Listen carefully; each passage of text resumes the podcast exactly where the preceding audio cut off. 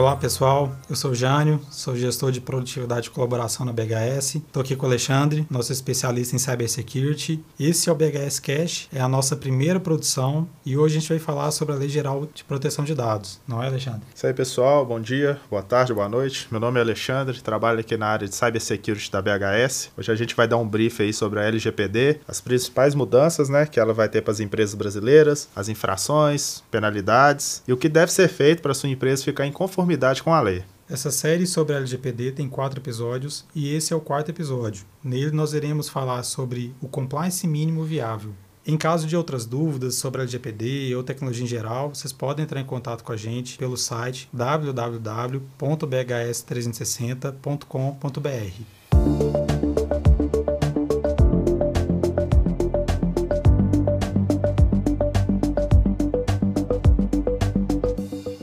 Nesse, nesse episódio, eu gostaria de começar né, falando um pouquinho sobre a mentalidade brasileira, né, a cultura de esperar o problema acontecer. Bom, a mentalidade brasileira, como a gente já sabe, age depois que o problema acontece. Mas o que vai acontecer no Brasil é a lei vai ser aprovada, o governo está querendo e precisando arrecadar mais um pouquinho, as fiscalizações vão acontecer e vão achar os problemas. Muitas empresas hoje nem têm o setor de TI tem uma pessoa lá dentro que instala o computador, fica configurando impressora, arruma internet quando tudo cai. É basicamente isso. O que é necessário, então, para minimamente estar em conformidade com o LGPD? Então, eu acho que o primeiro passo aí para a gente começar a estar em conformidade com o LGPD, a gente entender os processos internos da empresa, né? É entender como os dados são ingeridos dentro da sua empresa, o que que você faz com esses dados, para que que você precisa ele e o que que isso influencia no seu negócio. E querendo ou não, tudo isso que a gente está falando tem várias ferramentas que podem te ajudar. E as principais delas hoje, como a gente falou em alguns outros episódios, são as ferramentas que estão em nuvem. Por quê? Para você comprar uma ferramenta hoje, um licenciamento, e você pagar só pelo uso, é muito mais barato do que você comprar ela para usar ela uma vez e deixar ela guardada. Então, as principais ferramentas aqui que a gente pode citar, que já são do mercado visuais e estão em padronização aí com a GDPR e tanto com a LGPD, um exemplo clássico clássica eu acho que é o Office 365, né, Jânio? É, eu até ampliaria um pouquinho, né? O Office 365 com certeza. Eu falaria de Microsoft 365,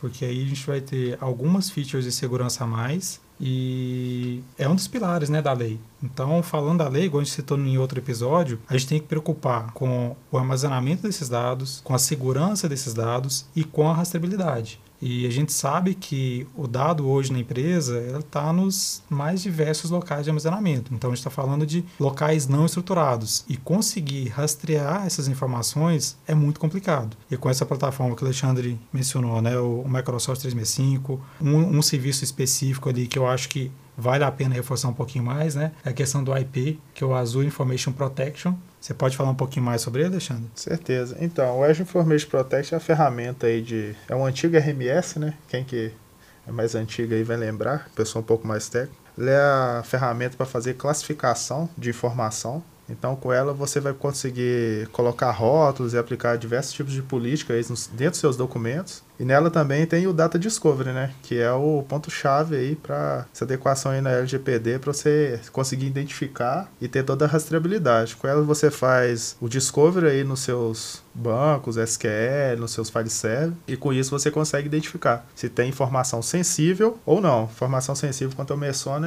é informação de que possa identificar um indivíduo.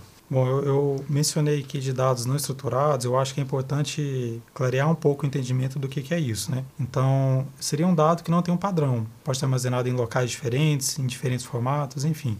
Um bom exemplo disso é, é e-mail. Então, se tiver qualquer troca de e-mail com CPF de algum indivíduo, também está sujeito à, lei. Você tem que encontrar essa informação e ela tem que ser é, prestada ao indivíduo em caso de alguma requisição de informações que a empresa tem em seu poder. É, arquivos que estejam no OneDrive, no computador, enfim, também são exemplos de dados não estruturados e que a gente tem que ter mecanismos, formas de rastrear e chegar na informação de qualquer indivíduo. Então, eu acho que para esse caso especificamente, eu acho que é bom a gente citar né, a central de descoberta descoberta eletrônica, né, o, o do Office 365, que é um, um, uma área né, de central de pesquisa e auditoria. Então, permite que todos esses dados não estruturados, nesses exemplos que eu citei, sejam rastreados e encontrados. Bom, e não basta é, parar nas ferramentas, né? É preciso, como o Alexandre falou, que as pessoas saibam o que elas estão fazendo, é, promover treinamento de segurança, comunicar as boas práticas que os funcionários devem adotar para minimizar risco. Tudo isso faz parte do compliance com a LGPD. Do nada adianta ter as melhores ferramentas de segurança, sistemas que vão funcionar é, 99,999%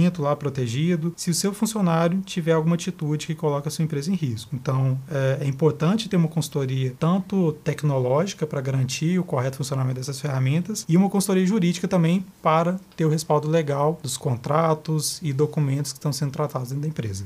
É, isso é extremamente importante, né, Jânio? Comentando isso, o engajamento de todo mundo, né? Não é só da área de TI, é da alta diretoria até o menor do nível aí do seu funcionário, porque todo mundo tem que estar engajado aí nessa parte de segurança da informação que a LGPD vai afetar todos nós. Um ponto bastante interessante, né? O volume de dados hoje como a gente está falando de dados, dados, dados de LGPD, o volume de dados circulando todos os dias já é absurdo. E a tendência é só aumentar, né? Que é o mundo cada vez mais globalizado e com essas revoluções digitais. Então não tem como fugir disso. O uso regulamentado de dados tem um lado muito bom. Você pode ter atendimento cada vez melhores, desconto cada vez maiores, uma experiência de vida melhor quanto as coisas parecem automaticamente se ajustar em benefício do seu conforto. Parece que o pessoal conhece o que, que você está querendo e acaba que isso tudo vai ficando melhor e te oferecendo os produtos melhor se adequam. E por isso que a Lei Geral de Proteção de Dados é tão importante. O que que, por que, que eu falo isso? Porque, vamos supor, que você está tendo repetitivas ações e você quer excluir, você não quer mais ter esse tipo de produto, você sabe qual a empresa que você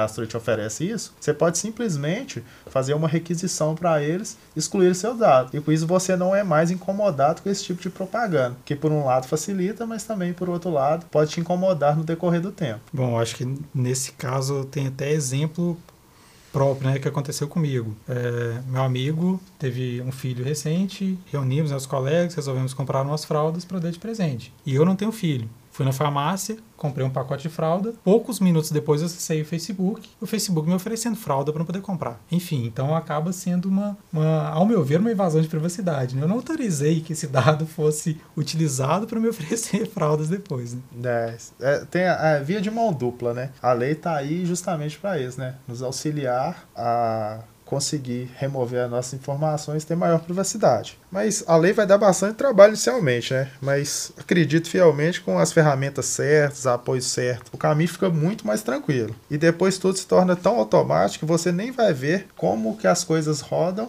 e você não vai se preocupar mais. Ok, é isso. Se você tiver mais alguma dúvida sobre a LGPD, conformidade, segurança, enfim, entre em contato pelo e-mail contato bhs360.com.br, que a gente conversa e discute a melhor forma de resolver esses problemas. Gianni, foi um prazer aí gravar os quatro episódios aí com você sobre a LGPD. E é isso aí, pessoal. Até o próximo BHS Cast.